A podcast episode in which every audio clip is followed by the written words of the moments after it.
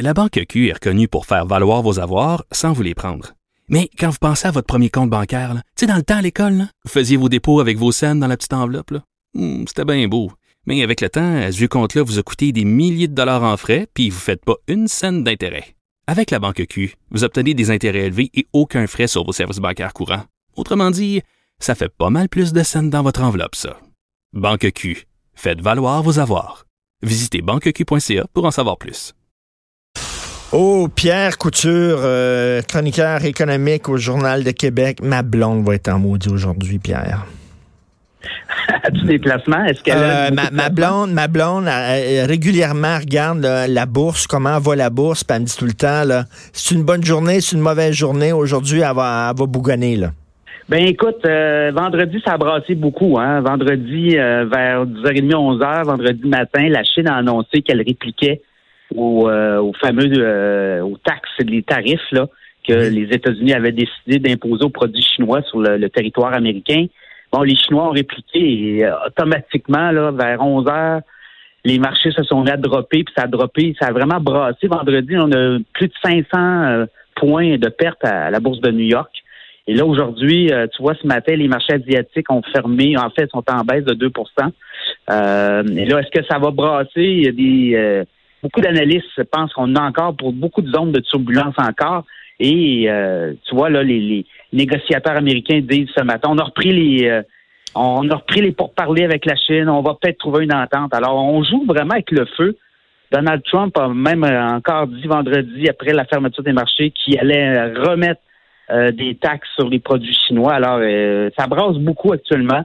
Beaucoup de volatilité sur les marchés boursiers. Eh et oui. ça fait que si vous avez des placements, regardez pas, là, allez pas voir vos placements, parce que ça bouge beaucoup dans deux semaines, trois semaines, peut-être que ça va être revenu à la normale. Parce qu'au début de son mandat, là, les gens disaient oui, peut-être vous aimez pas Donald Trump. OK, vous l'aimez peut-être pas. Il a une grande gueule, puis il est bizarre, puis tout ça, mais quand même, l'économie se porte bien. Or, là, ça change. Hey, je lisais Pierre Andrew Coyne. Andrew Coyne, c'est un commentateur de droite qui est dans le National Post, qui est un journal de droite. Puis ce qui est écrit, c'est dévastateur sur Trump. Il dit on s'en va vers une récession à cause de ce gars-là il est en train de créer une récession. Ben, écoute, des récessions, il y en a beaucoup. Tu sais, aux 7 ans, normalement, c'est aux 7. C'est un cycle. Hein? L'économie monte, à un moment donné, les gens s'endettent, puis là, à un moment donné, ben, euh, il faut, faut, faut, nettoyer les tuyaux. Dans le cas de Trump, ce qu'il a fait, c'est que il a un peu, euh, il a un peu truqué les, les, le jeu dans la mesure où l'économie depuis 2008 là va très bien aux États-Unis là. Et on était dû peut-être pour un nettoyage lors de son arrivée à Maison Blanche 2016-2017. Mais lui, ce qu'il a fait, c'est qu'il a baissé les impôts des entreprises. Donc, il a encore dopé le marché. Les entreprises se sont mis à faire beaucoup, beaucoup de profits. Et là, ça a donné un, vraiment un swing sur les marchés boursiers. Là, ce qu'il fait ouvertement, c'est qu'il appelle le, le, le, président de la, la, de la Fed, de la Réserve fédérale, à baisser les taux d'intérêt clairement. Alors lui, il s'immisce dans l'économie. Ben écoute, là, le, le, twister là, tout le temps, tout le temps. Ben là, il y a un bras de fer entre lui et justement le directeur là, de, de, de, qui veut rien savoir. Il veut pas baisser les taux ouais, d'intérêt. Là... Lui, le président de la Fed dit, gars, laisse-moi faire mon travail. Là. Moi, nous, nous on regarde le, les données, puis si on a à baisser les taux d'intérêt, on va le faire. Mais clairement, Trump s'immisce dans son travail, veut essayer euh, par toutes sortes de moyens de faire baisser les taux d'intérêt pour redonner de l'oxygène. Mais à un moment donné, tu peux doper le marché, là, mais il y a une réalité où les ménages s'endettent, l'économie, à un moment donné, là, doit, il doit avoir un nettoyage normal. Et là, ben, ça fait quoi? Une récession, c'est deux trimestres consécutifs négatifs. Je regardais au niveau des, euh, du commerce international, là, avec toutes ces, ces, ces tensions commerciales-là, mmh. euh, on n'est pas loin, là. On n'est pas loin de récession, là. C'est-à-dire que de, de trimestres négatifs. Alors, euh, il y a des signaux comme ça, des signaux d'alarme. Les analystes, les économistes disent de, est-ce qu'on va avoir une récession 2020-2021? Ça pourrait arriver. Euh, 2020, c'est une grosse année pour Trump. C'est l'année euh, électorale. Alors, lui, s'il s'en va en élection en récession, imaginez, les Américains ne l'aimeront pas. Alors, il fait tout, lui, pour essayer de twister, tweaker, euh, doper l'économie pour que il arrive en 2020, l'année électorale au mois de novembre, puis qu'il soit capable de passer. Là. Alors, tu sais, il y a des games. Ils jouent beaucoup, beaucoup de, de trucs au-dessus. Et quand les quand tu vois les grands gestionnaires de portefeuille vous dire, euh, ils disent euh, faites attention, là, on, on, rentre dans une zone où il y a beaucoup de volatilité, euh, il y a de la politique. Ah non, le marché est nerveux au bout, là. Le marché Exactement. est nerveux au bout, là. Exactement. Fait que là, aujourd'hui, euh, ça pourrait jouer d'un bord ou de l'autre. On va voir comment les décisions ça prend pas grand-chose. Hein. Un tweet ou deux, là, puis là, ça, fait twister complètement euh, les marchés. Écoute, il y en a, par exemple, euh, euh, qui, vont qui vont très bien, qui n'ont pas assez go puis qui ont récolté, c'est les dirigeants de Air Canada. Ils s'en sont mis plein les poches, eux autres, là. Oui, mais les dirigeants de Transat. parce qu'on s'en était parlé, il y avait un vote vendredi. Oui, les actionnaires ont accepté l'offre. En fait, Air Canada va acheter Transat. C'est pas fait encore, c'est-à-dire que le bureau de la concurrence au Canada, en Europe, doit donner son aval, mais on pense que ça pourrait être fait. Euh, Jean-Marc Eustache, le grand patron de Transat, lui, ramasse 30 millions. Tu vois, c'est 54 millions de primes pour les dirigeants de Transat. Lui, Jean-Marc Eustache, c'est 30 millions. Et, ce qui a donné comme explication... Les boss d'Air Canada aussi, les boss d'Air Canada aussi, ils ont passé, ben, ils, ont, passé à 15.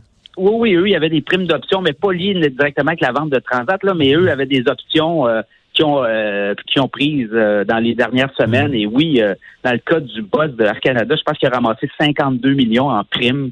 en fait, non, mais parce que je pense, je pense parce qu'il savait que lorsque l'annonce serait publique là, que Air Canada achète Air Transat, que les valeurs d'Air Canada, ça prendrait la valeur, les actions là. Ouais, c'est très controversé. Ben L'AMF dit qu'elle regarde ça de, de, tout près, de près, mais on va voir. Euh, mais dans le cas de Transat, le, grand patron euh, disait des choses quand même intéressantes euh, vendredi. Écoutez, moi, ça fait des années, là, ça fait plus de 30 ans, là, je suis dans le business là, de l'aviation. Les dernières années, Transat, c'était difficile. Hein?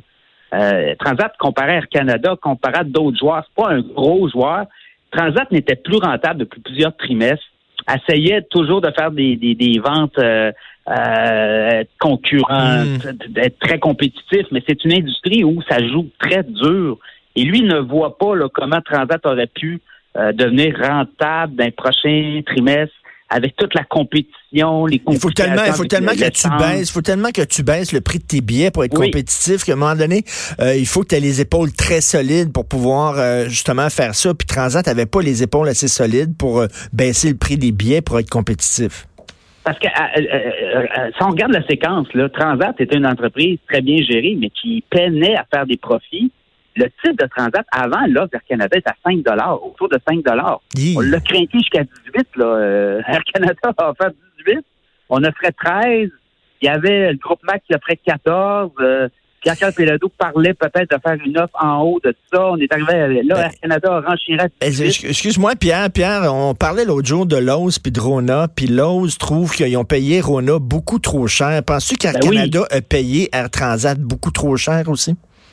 Ben là, euh, c'est parce que non, je pense que le prix était bon, dans la mesure où il n'y avait pas le choix, il y avait des offres concurrentes possiblement à 17-18 qui auraient pu tomber. Mais dans le cas de, Transat, on ramasse un brand, on enlève un compétiteur du marché, euh, on va être capable de rationaliser avec le siège social. Je pense qu'il y a des économies importantes à faire. On les verra peut-être pas dans la première année, là. Ils ne le diront pas non plus, mais on ne pourra pas avoir euh, trois équipes d'avocats. Là. Hein? C'est un siège social que le Québec perd. Là parce qu'Air Canada est à Montréal aussi, son siège social est à Montréal. Donc, ils ne pourront pas payer deux sièges sociaux euh, longtemps. Alors, il y a, je pense hmm. qu'il y a beaucoup d'économies d'échelle. On ramasse une flotte d'avions Airbus alors qu'on a des gros problèmes avec les 737 MAX de Boeing. Alors, je pense que pour Air Canada, le, jeu valait la chandelle. Mais pour le consommateur, on le dit, là, on va le redire, c'est pas, c'est jamais bon, là. Quand ben un compétiteur se fait avaler par l'autre, éventuellement, là, les prix des billets, donc Air Canada va gagner là-dessus éventuellement à long terme. Ben oui, non, c'est jamais bon, c'est jamais bon pour le consommateur. Plus il y a de joueurs, mieux c'est bon pour nous. Écoute, tu voulais aussi parler de pénurie de la main-d'œuvre. Euh, oui. Ben, euh, on va débloquer ben, des, hein. millions de dollars pour recruter à l'étranger des travailleurs immigrants. C'est bizarre, d'un côté, Québec, veut recruter des travailleurs immigrants pour les amener ici, mais de l'autre côté, il baisse le taux d'immigrants qu'ils vont recevoir. C'est pas ça contradictoire un peu? Ben, je comprends pas. Là. Bizarre, hein?